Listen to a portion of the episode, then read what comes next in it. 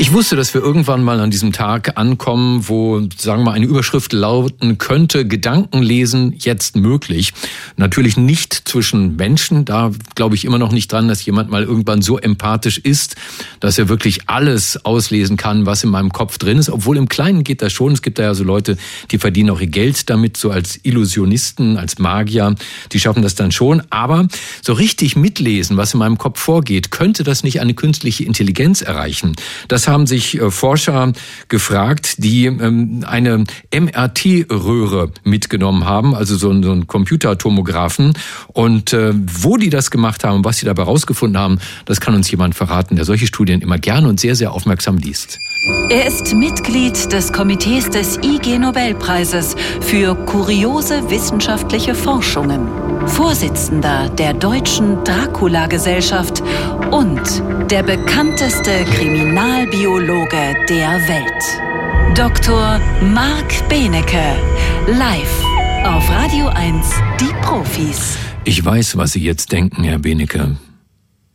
Ach nee, in Wirklichkeit weiß ich das natürlich das nicht. Einen schönen Samstagmorgen hast, lieber Stefan. Ja, guten Morgen, lieber Marc. Hör mal, wo war das und was haben die genau gemacht? Also das, die Kollegen sind, also dass das Irre ist, der Kollege ähm, Alexander äh, Hurt, der, das, äh, der der Chef von der Studie ist, ist erst Postdoc. Also normalerweise ist man irgendwie Institutsleiter oder Professor, wenn man so als Hauptautor da steht. Und der ist am Allen-Institut. Der Allen ist der eigentliche Gründer Paul Allen von Microsoft, der dann später Bill Gates rekrutiert hat, den heute jeder mit Microsoft in Verbindung bringt. Ein superreicher Typ, ähm, der, äh, der ist jetzt, glaube ich, schon gestorben und der hat sich immer für Hirnforschung sehr eingesetzt und hat da also Milliarden reingekippt gibt. Und an diesem Institut, wo sie nichts anderes als Hirnforschung machen, haben Sie jetzt mal geguckt, ob man, äh, wie du schon gesagt hast, Gedanken lesen kann? Antwort ja. Äh, das wird in einem mehrstufigen Verfahren gemacht. Da müssen die Probanden und Probandinnen erstmal 16 Stunden lang sich echte Sprache anhören. Das waren so Radiosendungen. Die haben sich Radiosendungen angehört. Ich hoffe, es war Radio 1 mhm. natürlich. Mhm. Ich glaube aber nicht. Moth Radio, Mottenradio, äh, ich weiß nicht, was das ist. Und ähm, was noch irrer ist, sie haben sich Pixar-Filme angeguckt, aber ohne Ton. Und dann wurde auch ausgelesen, was in deren Gehirn sozusagen als Verschriftlichung dessen, was sie als Bilder Bilder gesehen haben, entstanden ist. Mhm. Beides wurde dann der künstlichen Intelligenz antrainiert, die ja wusste, was die gesehen haben oder was die gehört haben.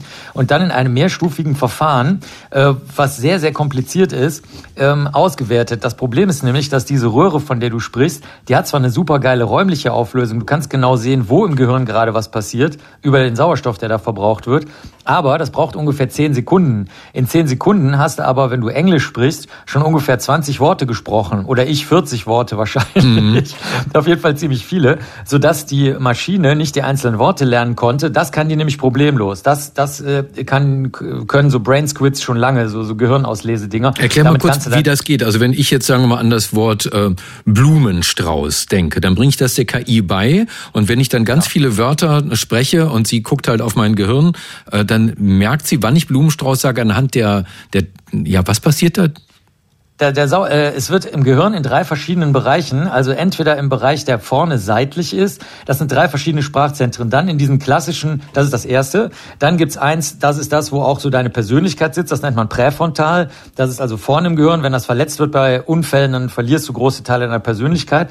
Und dann gibt's noch diese klassischen Sprachzentren, die im Schulbuch abgebildet sind, wo so Grammatik und äh, Wortbedeutung abgespeichert sind. Und die, äh, diese, das MRT erkennt jetzt, wo gerade Sauerstoff verbraucht wird, also wo du sozusagen sozusagen gerade Aktivität im Gehirn hast mhm. und setzt das dann zusammen. Das Irre an der Sache ist, dass ähm, die, also erstens, dass das auch mit den Filmen funktionierte, wo gar keine Worte gesprochen wurde. Das wurde dann mit der Verschriftlichung des Filmes für Gehörlose verglichen. Da kam eine hinreichende Übereinstimmung, die besser als Zufall ist, raus. Aber was ich persönlich am spannendsten finde, ist, die klassischen Sprachzentren, die man so in der Schule manchmal sieht, im Schulbuch oder in der Wiki oder sowas, die sind gar nicht so wichtig, sondern am wichtigsten sind tatsächlich die Verbindungszentren. Das heißt, die Sprache wird mindestens dreimal, also was wir reden, was wir hören, aber auch was wir sehen und als Sprache übersetzen, wird an drei verschiedenen Netzwerksbereichen des Gehirns abgespeichert.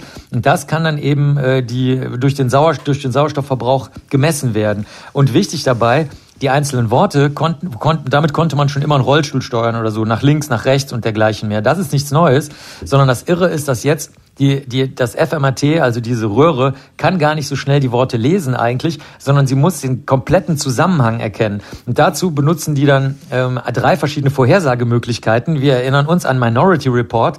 Da sind auch drei verschiedene Vorhersagepersönlichkeiten. Und dann wird daraus die Gesamtvorhersage ermittelt. Also jetzt sind wir, wie schon seit mehreren Sendungen, mal wieder im Bereich der echten Science Fiction angekommen. Fantastisch. Und das Ganze ist, also habe ich dich da verstanden, auch so vor allen Dingen für Locked-In-Patienten wahrscheinlich, ne? Damit äh, die sich besser verständig machen können, wenn sie keine Möglichkeit mehr haben zu sprechen.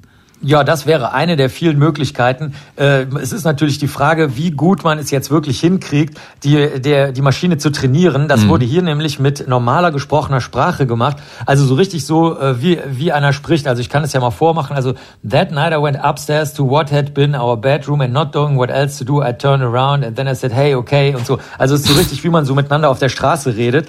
Und äh, das äh, wäre Deutsch. für mich...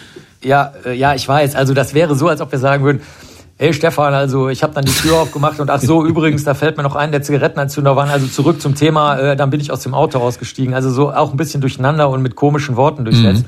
Mhm. Und das äh, konnte die konnte die Maschine äh, lernen, indem sie so einen Sprachstrahl ausgelegt hat, an dem die Hauptbedeutung immer wieder geprüft wurde und dann kommen die verschiedenen Versionen raus. Es ist noch nicht perfekt, es kommen natürlich auch teilweise total lustige Fehler bei raus, aber ich betone nochmal, selbst bei einem Film ohne Sprache konnte die Maschine durch Verschriftlichung erkennen, was in dem Film vorgekommen ist. Also Wahnsinn. richtig crazy. Marc, vielen Dank. Das war Dr. Marc Benecke, live auf Radio 1, die Profis.